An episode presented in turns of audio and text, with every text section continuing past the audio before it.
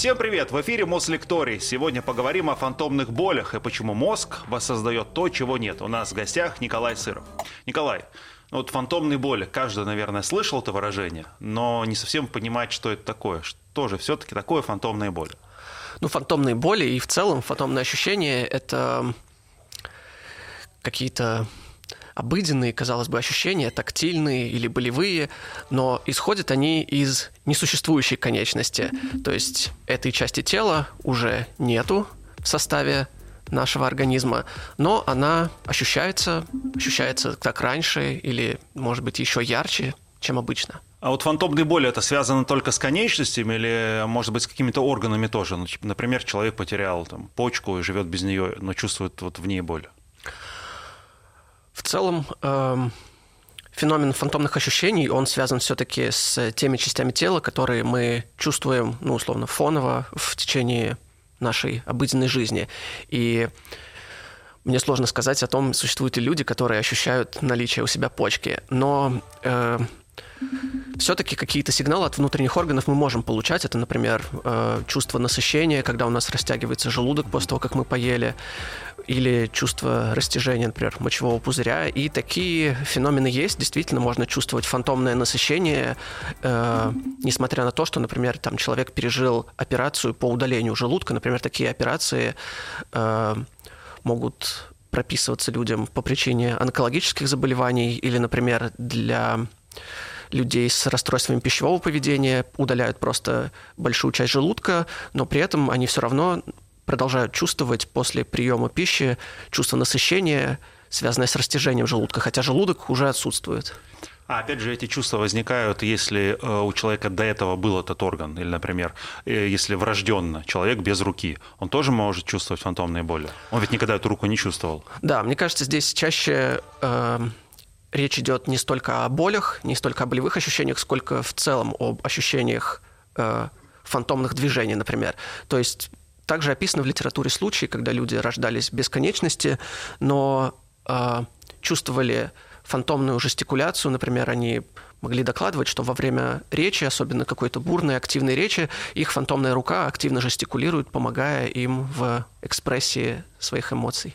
А как проявляются, например, фантомные боли, что при этом человек чувствует? Это могут быть реально похожие на всем нам знакомые болевые ощущения, например, ощущение жжения или покалывания, или фант- к фантомным болям можно отнести, казалось бы, безболезненное ощущение, например, э, фантомная рука может чесаться, человек может испытывать щекотку, но так как ты не можешь почесать фантомную руку, вот эта вот очень сильно продолжительная и неконтролируемая фантомная щекотка может уже в какой-то момент доставлять страдания, и это тоже уже можно полноценно называть фантомными болями.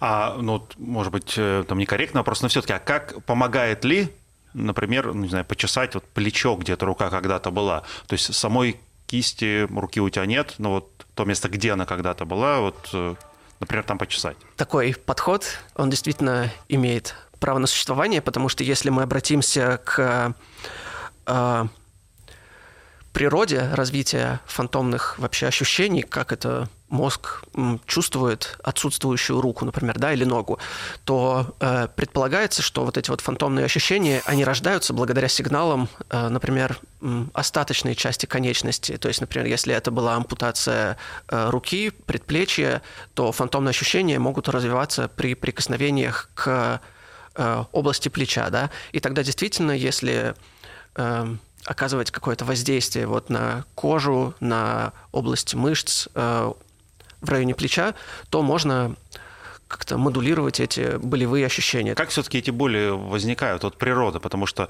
мы, мы все знаем, что есть там нервные клетки, вот, и они передают сигнал в мозг. А если по факту нету там, руки конечности, то этих клеток тоже там нет. Угу.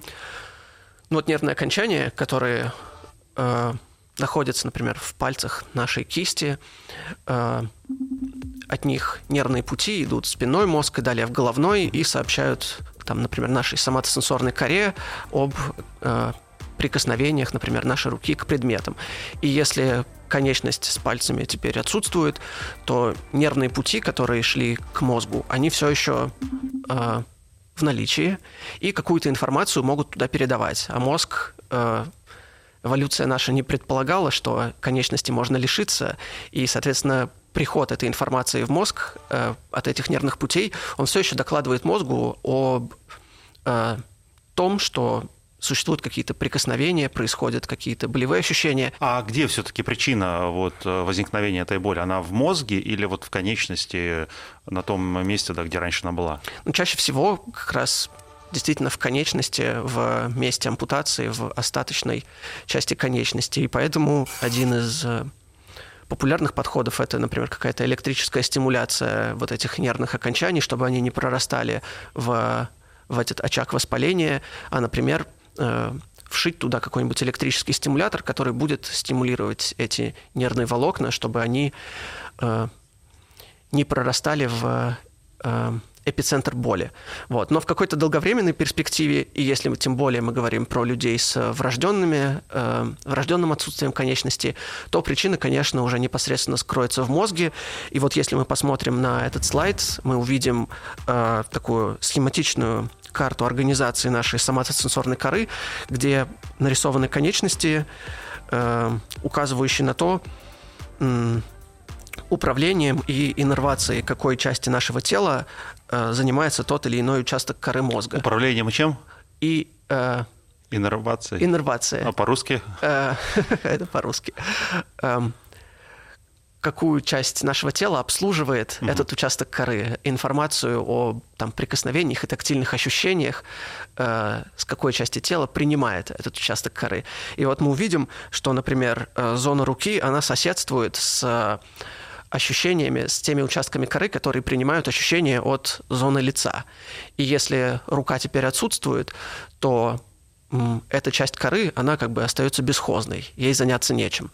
Но она же никуда не делась, и в эту бесхозную часть коры начинают прорастать отростки от соседних участков э, мозга, и получается так, что этот бесхозный участок, он захватывается, например, соседней зоной, которая отвечает за прикосновение к лицу.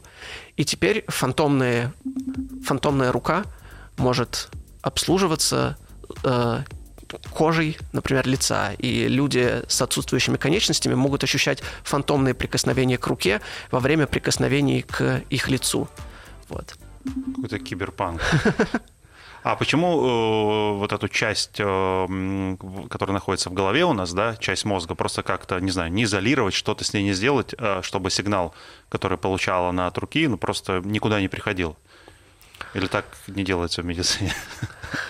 Ну, к сожалению, э, в мозге все слишком сильно взаимосвязано, все э, нейронные сети, они контактируют друг с другом, и мы не можем просто ограничить какую-то зону, которая ответственна только за одну функцию, и ее удалить. Вот. Мы можем, например, вживить электрод в эту область, да, и как-то на нее воздействовать.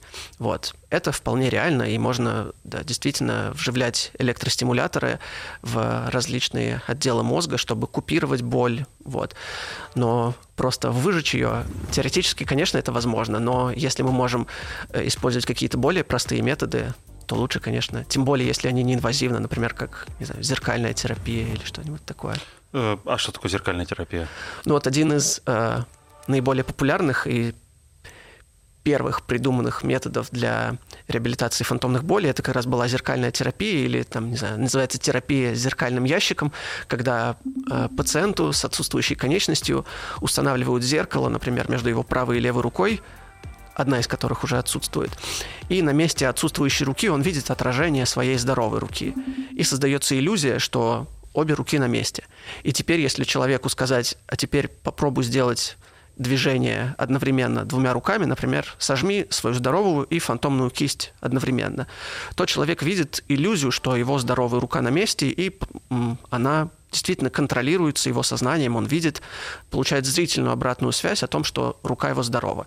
И это может э, здорово помогать э, людям с ампутацией, если вот дать им такую зрительную иллюзию, что их фантомная рука на месте и подвергается их умышленному контролю, то вот это вот чувство постоянного напряжения может облегчиться за счет того, что ты видишь, что рука твоя расслабилась, наконец-то разжалась. Первый ученый, который предложил, э, врач на самом деле, предложил зеркальную терапию, это был врач из Индии. В своей книге этот врач пишет, что э, первым делом он подумал о том, что для лечения фантомных болей э, помогла бы технология виртуальной реальности.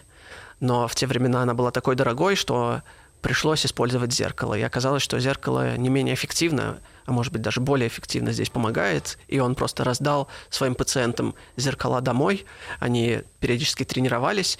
И как раз вот к вопросу о том, могут ли как мозг будет адаптироваться, привыкать к отсутствию конечностей. В какой-то момент они сказали, что э, боль или какие-то фантомные ощущения исчезли после этой зеркальной терапии просто потому, что рука исчезла. Видимо, мозг, да, э, постоянно наблюдал, что руки нет, движения не происходит, вот, и просто условно вырезал ее из э, схемы своего тела.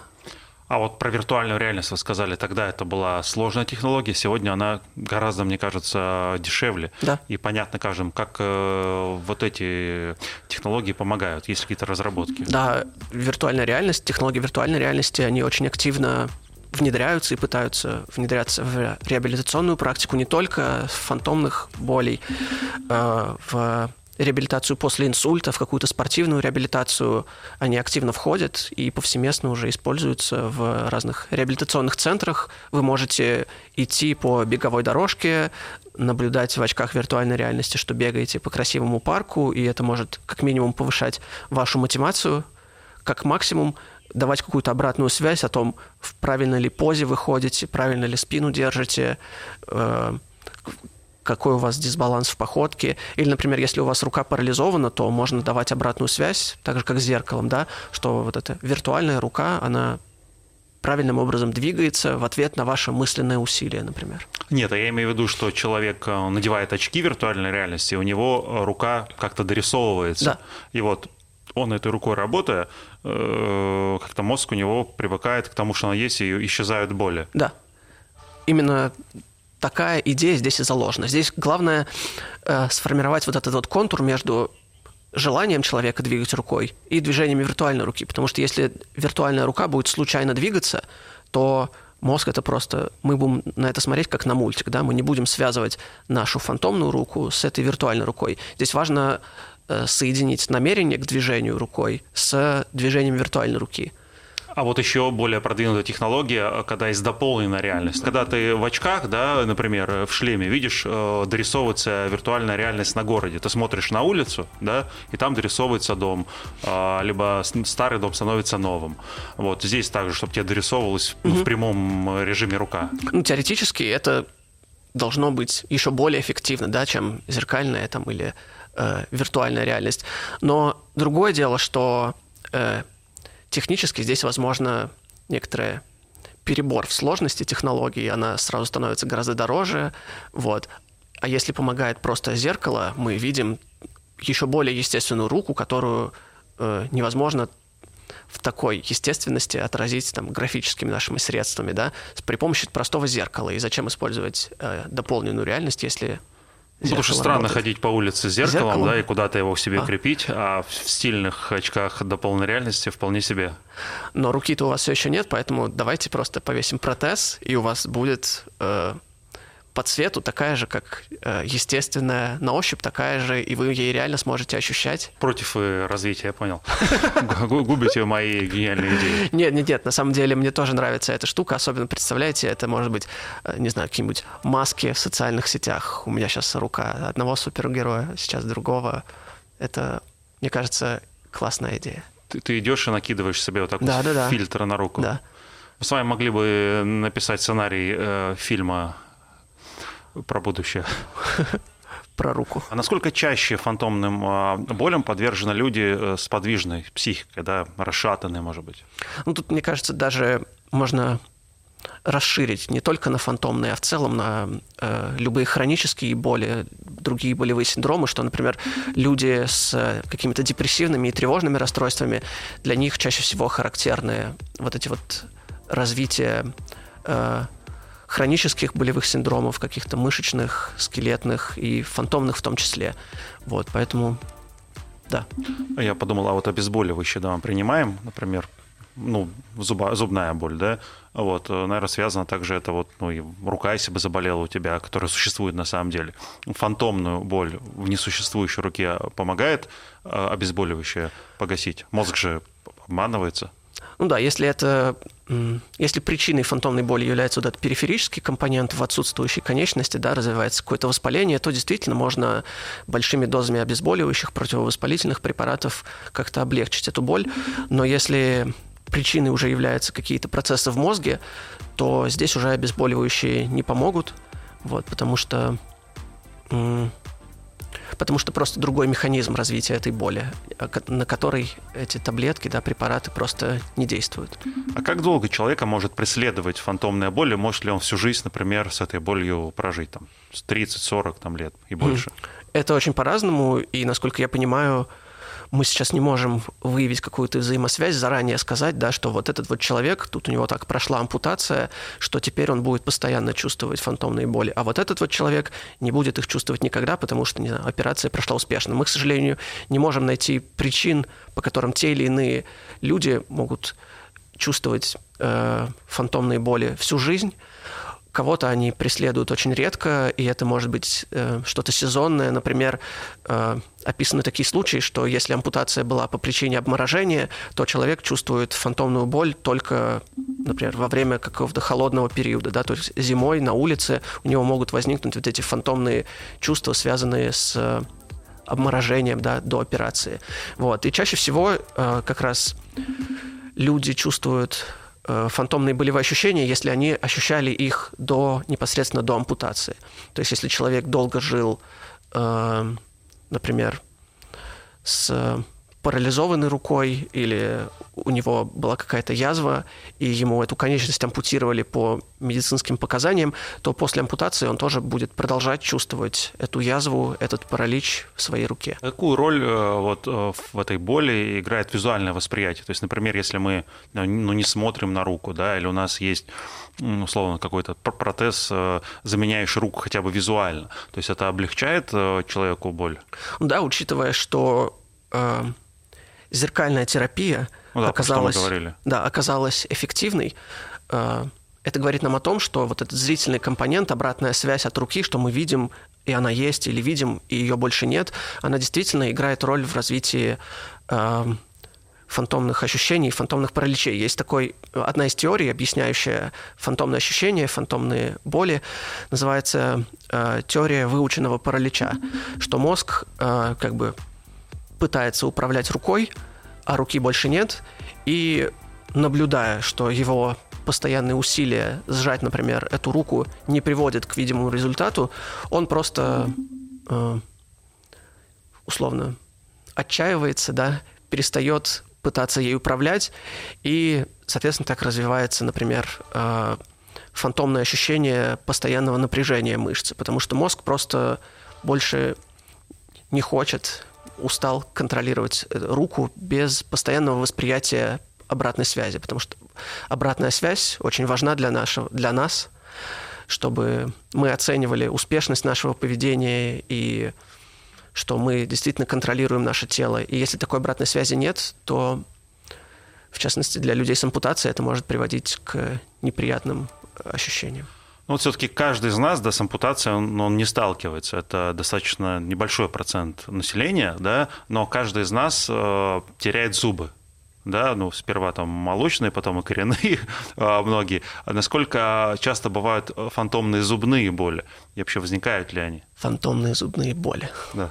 Мне кажется... Мы же потеряли зуб, да, а он может по-прежнему болеть, тем более, если он долго до этого болел, нет? Знаете, мне сейчас приходят э, мои впечатления после э, посещение зубного врача, когда тебе что-то там сделали, поставили пломбу или выдрали, наоборот, зуб.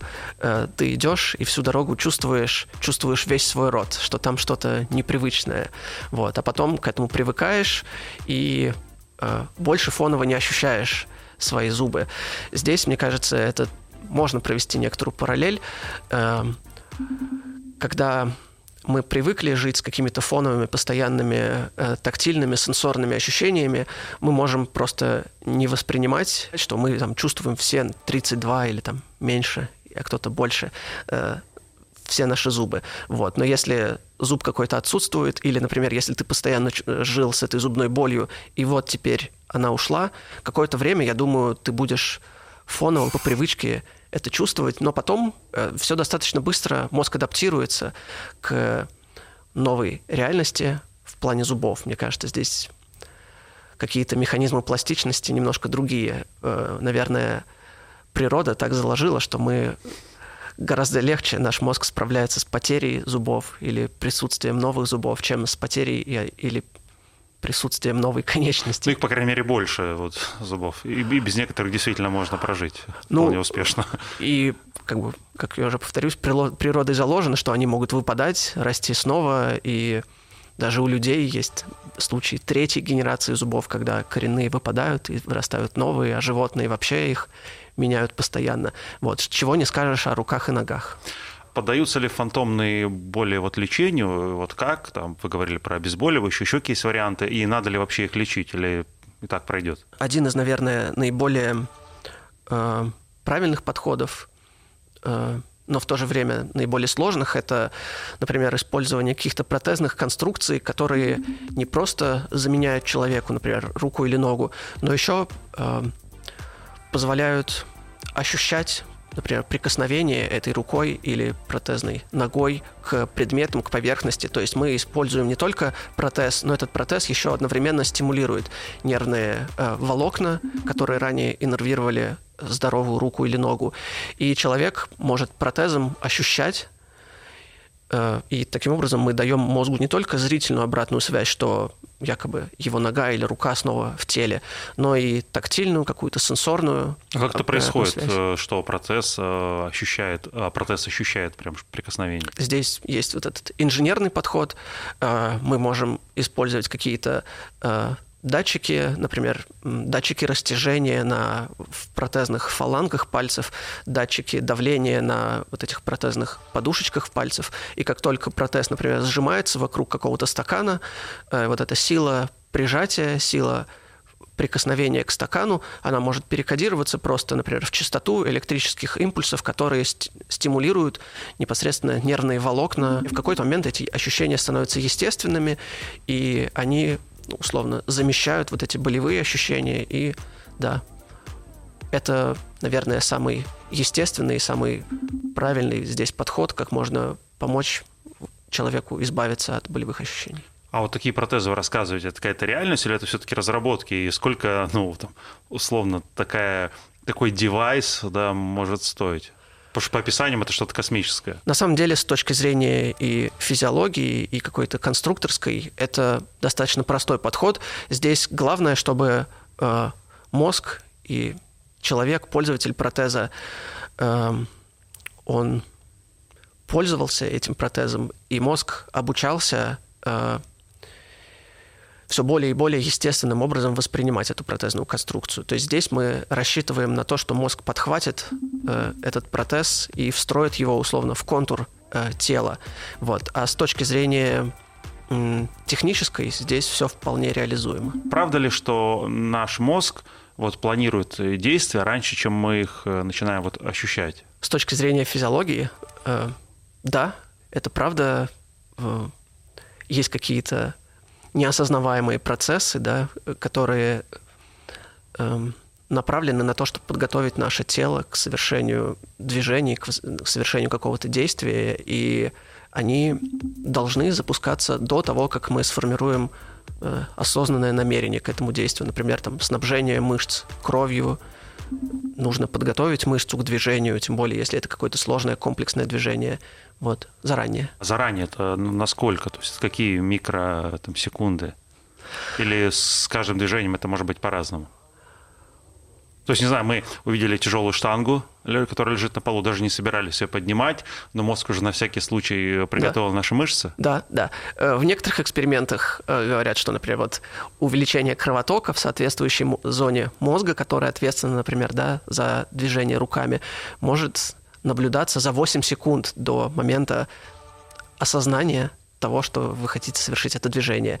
Вот. Но обычно это где-то 5-3 секунды. То есть как это происходит? То есть мы, не знаю, вот, э, вот на пальцах, да, буквально, мы заходим в некое помещение, да, я зашел, и мой мозг оценил все то, что я могу здесь сделать. Либо э, подойти тут ту штангу поднять, которая стоит, либо там подойти к окну, либо присесть, потому что стул, другие мышцы надо задействовать. То есть как, как это все работает? Он... Просчитал все возможные взаимодействия. То есть он все просчитывает, а потом уже к одному склоняются, ну я, да, и, соответственно, уже готова тальная там группа мышц. Да, я думаю, это так. В экспериментах это все изучается, конечно, в гораздо более редуцированной, упрощенной среде. Например, э, перед вами есть кнопка, да, и вам говорят, просто когда захотите, возьмите и нажмите на нее.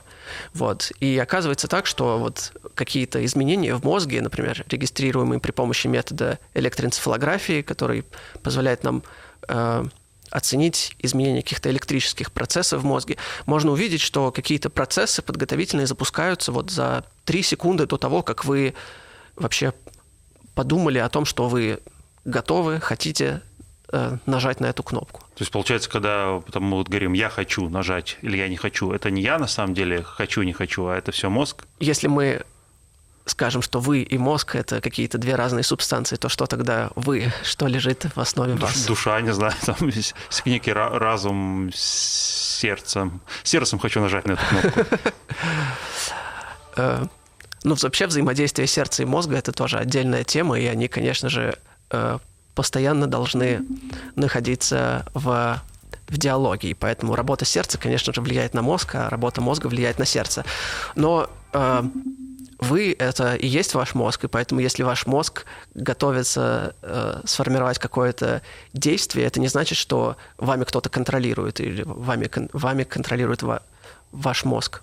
Он манипулирует мной все-таки или нет? Вы — это и есть ваш мозг. Э, вы манипулируете сами собой — а он может мне во вред, мне как организму в целом, потому что, а, ну, как вот я понимаю эту сторону, есть мозг, есть я остальной. Вот, и для него, ну, наверное, важнее он сам, чем мой там левый мизинец. Или нет? Дабы сохранив себя, да, он пойдет на а, то, чтобы разобраться там с моим мизинцем. Да, и вот мне сейчас вспомнились такие примеры в э, криминальной практике описаны некоторые случаи. А, я э, думал, личные. Нет, слава богу. Случаи э, необоснованного, необоснованной агрессии по отношению к даже иногда близким и знакомым людям э, у людей при резком понижении уровня сахара в крови. Например, у человека э, резкая гипогликемия, не знаю, он себе инсулина много вколол или просто давно не кушал. И вдруг ни с того ни с сего он избивает своего друга и потом не может сказать, по какой причине, просто резко захотелось. И вот есть такая теория, что из-за э, резкого снижения сахара в крови Э, эта агрессия направлена на некоторый выброс адреналина, который в результате приводит к увеличению глюкозы в крови, и мозг как бы насыщается сахаром, довольный, несмотря на то, что ему пришлось кого-то избить для того, чтобы эту дозу глюкозы получить. А есть вот ли вообще у человека в целом да, свобода выбора, или мозг вот на несколько секунд заранее уже все решил там с той же кнопкой, эксперимент, про который вы рассказывали, и ну и в целом более Э, широко? Это философский вопрос. Здесь мы каждый, конечно, должны для себя решить, э, нами кто-то контролирует но если, если, если мы говорим о том, что за несколько секунд, там, за 8 секунд вы называли, мозг уже а, предпринимает какие-то действия к моим ну, будущим вот, шагам всего организма. Но все-таки он их предпринимает, основываясь на каком-то вашем личном э, предыдущем опыте, на основе того, что вы, как человек, сейчас смотрите, анализируете. И, и, конечно же, ваш мозг никогда не подумает, что вы должны поднять вот эту штангу, если вы, как человек, э, понимаете, что э, вы просто еще недостаточно накачались, чтобы такую тяжелую поднять. Вот. Э, и все вот эти вот подготовительные, неосознаваемые процессы, которые э, предшествуют э, движению, это не значит, что вами как марионеткой управляли. Это значит, что просто э, нужны какие-то процессы, которые вам не нужно осознавать. Если бы мы каждый раз осознавали, куда направить кровину, поток крови перед осознанным движением, то мы бы, наверное, очень сильно уставали. А как вот мозг, он контролирует и планирует э, наше движение вот, физического тела? Э, ну, одна из теорий, э, она говорит о том, что вот у нас есть некоторый моторный двигательный опыт, да, мы знаем, как схватить объект, как, не знаю, совершить шаг по лестнице, и каждый раз, анализируя внешнюю ситуацию, с помощью зрительного анализатора, да, не знаю, слухового, мозг просто находит вот этот вот нужный образ движения, который соответствует сейчас обстановке, и Э, запускает эту двигательную программу и в процессе совершения движения постоянно сравнивает э, поступающий поток сенсорной информации вот с этим образом движения, который в мозге у вас живет. И сравнивая, насколько реальное движение и вот этот вот образ, да, идеал движения, который был запланирован, э, совпадают между собой, он дальше в процессе уже в режиме, так сказать, реального времени корректирует это движение или продолжает, или останавливает. А если вот непроизвольные движения, условно, ты стоишь, вот я сейчас думаю, меня толкнули, я там ну, вы, выставил ногу опорную, да, как вот проверяют, э, когда ты учишься кататься там, не знаю, на сноуборде, угу. тебя толкают в спину, не, не говоря тебе об этом, ты выставляешь некую ногу, она у тебя становится опорной. Вот как это тоже мозг э, или это какие-то, не знаю, рефлексы или как это правильно назвать? Ну да, это все какие-то а, подкорковые рефлексы, в частности, вот э, завязанные на, например, вестибулярный аппарат, да, или это может быть э, рефлексы типа ориентировочного рефлекса. Если вы услышали какой-то резкий звук, вы автоматически поворачиваете голову в сторону источника этого звука. И интересно, вы ведь в данный момент не чувствуете, что вами кто-то манипулировал и выставил вашу правую ногу? Да, вы, это вот как-то бах и все. Да, вы, вы знаете, что вы это сами сделали, просто неосознаваемое. Вот. Да, это какие-то защитные, адаптивные наши реакции, которые нам не нужно каждый раз э, произвольно запускать. Так вот, что пугает, а если другие процессы вот, э, физически, физиологически начнутся у меня без моего контроля? Тут я ногу выставил, бог с ним, это не так страшно. А вдруг э, без э, осознавания я встану и пойду чудить? Но это уже какие-то патологические ситуации, и здесь нужно наблюдаться у соответствующих специалистов. Нет, нет, я не хочу просто... Нет, я... Вот так сказали, как будто сейчас прям телефон дадите специалист. А, окей, а как э, мозг учится новым движениям? Да, мы же кто-то... И, и почему, интересно, кстати, с возрастом с, к новым движениям сложнее привыкаешь? Там про велосипед, там, про коньки какие-то вот такие вещи. А, ну вот, как я сказал, да, когда мозг условно планирует какое-то движение, у него есть вот этот вот сенсорный образ движения, э, он знает, как это движение должно выглядеть. Соответственно, когда это движение новое, и мозг, ну, условно, не знает, как его совершить. Нам нужно его научить, какие сенсорные, какие, как это движение должно выглядеть, как это движение должно чувствоваться, какие мышцы в каком порядке должны э, напрягаться. Всем очевидно, да, для того, чтобы выучить новое движение, нужно медленно, вдумчиво его несколько раз повторять. Потом вы все меньше и меньше должны его сознательно контролировать, все быстрее и быстрее можете его совершать. Таким образом, у вас записывается вот этот образ, да, я повторяю, повторяю это слово каждый раз, э, вы уже знаете, как это движение должно чувствоваться. Вот. У вас сформировались координации, как одна рука должна следовать за другой, а ноги должны совершать вот эти цикличные движения на велосипеде. Вот. Э, это движение запоминается, да, и в дальнейшем оно уже может э, как-то автоматически с меньшим гораздо сознательным контролем осуществляться. Если говорить о том, как это завязано да, на каких-то нейронных процессах, на нейронных сетях записано, то сначала такие движения контролируются в основном, например, моторной корой, да, премоторной корой, то есть это какие-то корковые отделы. Потом оно э, уже, грубо говоря, переписывается на уже более глубинные подкорковые структуры, это, например, какие-нибудь базальные ганглии, это мозжечок, в общем... Базальные как... ганглии. Вот. И эти движения, их можно уже называть автоматизированными, да, потому что нам не нужно их постоянно сознательно контролировать, они идут э, произвольно. А вот почему некоторые вещи, кстати, раз научившись, например, езда на велосипеде, мы всю жизнь э, сможем кататься на нем, а некоторые вещи, раз там научившись или запомнив, они вылетают через какое-то время из головы? Я думаю, велосипед просто еще э, такой тип движений, да, там цикличные движения ногами, это такая базовая для нашего организма базовый паттерн да, движения. Мы ходим, тоже так же двигаем. И здесь, э, наверное, в плане велосипеда э, Главное перестать бояться, что ты вправо или влево упадешь. И а дальше все зависит от взаимной координации рук и ног. А во время ходьбы, во время э, бега все тоже завязано на координации рук, ног и вестибулярного аппарата, поэтому велосипед это вполне, казалось бы, да, не очень естественно природой не заложены велосипеды. Но, тем не менее, то, что мы используем во время езды на велосипеде, оно, оно похоже на ходьбу, на другие движения. А почему в детстве мозг э, обучается этому лучше? Ну, или это, ну, давайте с велосипедом с этим добьем историю, да, но дети гораздо быстрее и проще его осваивают, чем взрослые. Не из-за того, что взрослые же боятся упасть. Ну, в целом, э, детскому организму нужно гораздо больше всего выучить сейчас, да, в природе, в жизни, вот.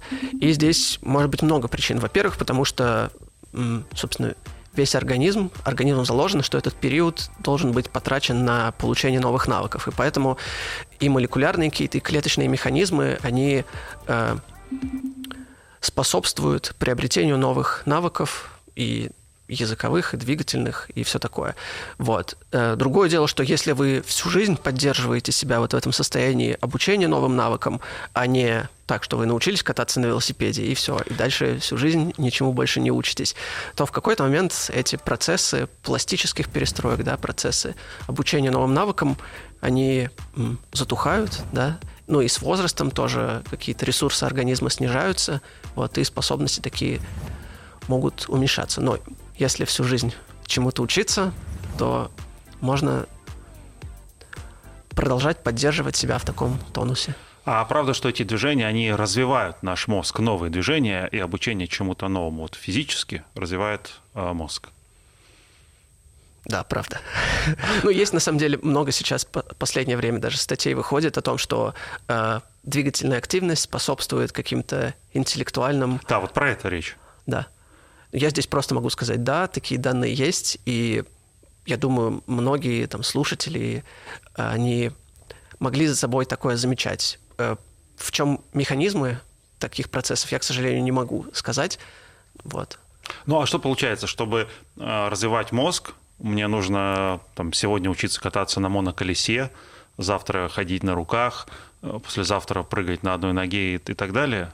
И книжки еще в перерыве читать. Не, ну с книжками это вроде бы понятно и логично, да, а вот э, с физическими движениями. Но здесь да? получается такая логика, что если вы будете сочетать чтение книг с катанием на моноколесе, то э, обучение во время чтения книг оно будет эффективнее гораздо проходить, чем если вы лежа на диване постоянно всю жизнь читали бы эти книги. Вот про книги еще интересно. А сейчас же многих слушают, они читают. Вот э, какая-то разница для развития мозга есть в чтении или в прослушивании? Там и там вроде мозг работает. Потому что я не испытываю никаких сложностей в чтении. Это же автоматом все идет? Э, с точки зрения, не знаю, развития там, кругозора и потребления новой информации, наверное, разницы нету. И, не знаю, с точки зрения стимуляции воображения – тоже. Может быть, иногда слушать книгу может быть даже полезнее, чем читать, потому что, не знаю, томный голос э, автора, диктора может подхлестывать ваше воображение. Вот. Но, я не знаю, здесь нужно обратиться к учителям русского языка и литературы. Возможно, скорее всего, да, наблюдение буквок, оно э, способствует тому, что вы правила русского языка еще не забываете. Ну, вот а если говорить про, новых, э, про новые навыки, да, то один, наверное, из самых частых э, навыков, которые приобретают люди, левши, да, вот, если говорить про левшей, они начинают переучиваться на писание правой рукой. Вот. Э, насколько сложно мозгу вот с этим свыкнуться? Ведь он же изначально у человека заточен под другое. Ну, я думаю, мы часто встречали, да, людей, которые говорят, там, я переученный правша. Ну, у меня отец детстве... был, да, он э, был левша, но научился писать право, и потом... Хотя сейчас это вообще, мне кажется, не актуальная история, да. поскольку мы все стучим по клавиатуре, а там что левая, что правая рука одинаково работают. И насколько это развивает мозг, это переучивание, и нужно ли это делать? Я думаю, что развивает. Как? Я не знаю, но э, с, с нейрофизиологической точки зрения, конечно, развивает. Новые связи образуются, новые вот эти двигательные паттерны образуются, и это полезно, потому что чем больше связей в мозге, тем э, более э, подвижен он к новой ситуации, может быстрее к ней адаптироваться. Вот. Да. То есть по факту, если я вот осознанно хочу э, создать эти новые связи, я правша, вот могу силы себя заставить э, и потратить, там, не знаю, неделю, месяц, год на, на переучивание на левую руку и двумя писать? Ну, да. Ну, то есть... Скорее в этом будет только польза, да, чем какой-то вред для мозга. Вот. А да. как можно еще его прокачать? Да, потому что вот с телом вроде понятно, мы идем в спортзал, ну, либо не идем. Вот. А с мозгом? Ну вот, как вы говорили, можно точно так же заниматься спортом, но не в плане каждый раз я только поднимаю все тяжелее и тяжелее, а просто изучать все более сложные и сложные какие-то координационные движения. Это так же, как катание на моноколесе, жонглировать можно, например, учиться. Вот, если это мы говорим о том, как мозг развивать э, с помощью да, спорта и каких-то двигательных навыков. Вот. Ну, опять же, банально, да, читать книжки, узнавать все более новую информацию, но здесь важно не просто ее как-то потреблять и забывать. Полезно было бы обдумать ее, порефлексировать перед сном, сесть на кровать и подумать, что же сегодня со мной произошло и как как это можно интерпретировать, попробовать с разных сторон на это посмотреть, развивать критическое мышление. Вот эти вот связи, как они вообще ну, выглядят, и могут ли эти связи разорваться после того, как ты перестал ездить на моноколесе? Эти связи, ну, да. прям вот физические. Вот раз один нейрон подходит к другому нейрону, у них образуется контакт. Потом, если вы тренируете эту связь, да, если это какое-то движение, вы его часто повторяете, то там выбрасываются специальные такие химические вещества, нейромедиаторы, они воздействуют на второй нейрон, и второй нейрон, он как бы говорит, ну, раз мы с тобой тут контактируем, я сейчас со своей стороны тоже усилю это взаимодействие, и они начинают вместе дружить, и постоянно теперь между собой достаточно легко э,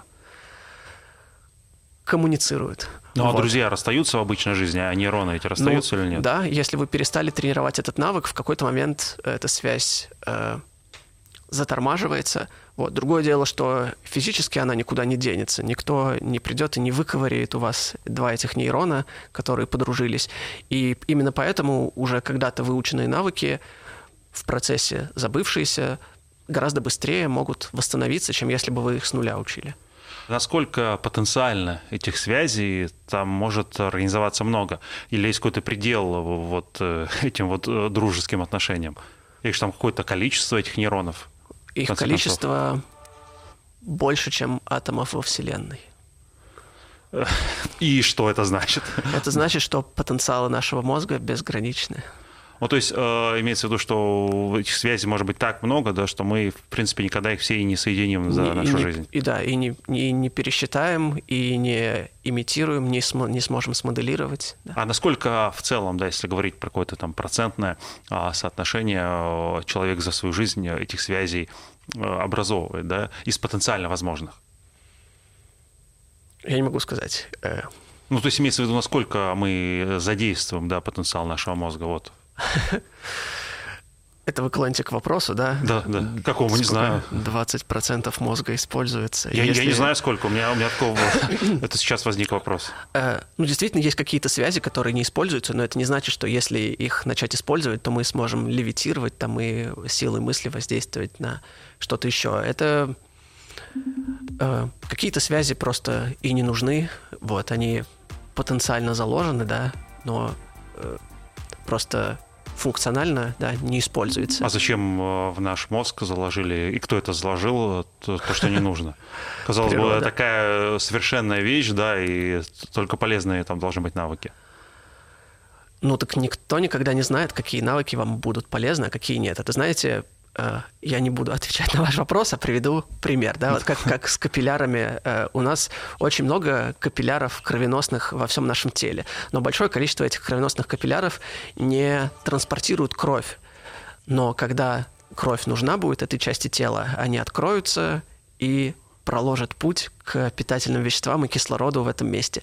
Так и, мне кажется, эти связи, они существуют для того, чтобы понадобиться в нужное время и в нужном месте. При просмотре, например, какого-то контента по телевизору, это мы намекаем, да, либо в интернете, э, нового, да, например, э, на тему фантомных боли, да, у людей вот эти вот нейронные связи где-то могут возникать при узнавании новой информации? Ну, конечно, да. Э, Имеется в виду, что телевизор и интернет — это не книги, и могут ли они способствовать? Вот я хотел э, просто как-то очень элегантно в завершении нашей передачи сказать, что, друзья, вы не только просто смотрели передачу нашу, да, как-то, не знаю, убивали время, сидя перед телевизором, вы развивали свой мозг сегодня, налаживая новые нейронные связи. Конечно. Вот, э, поэтому время, вот, потраченное на эфир, оно не зря, оно вас не только развлекает, но и развивает. Что мы будем стараться делать впредь. Это была программа Мослекторий. Увидимся. Спасибо. Спасибо.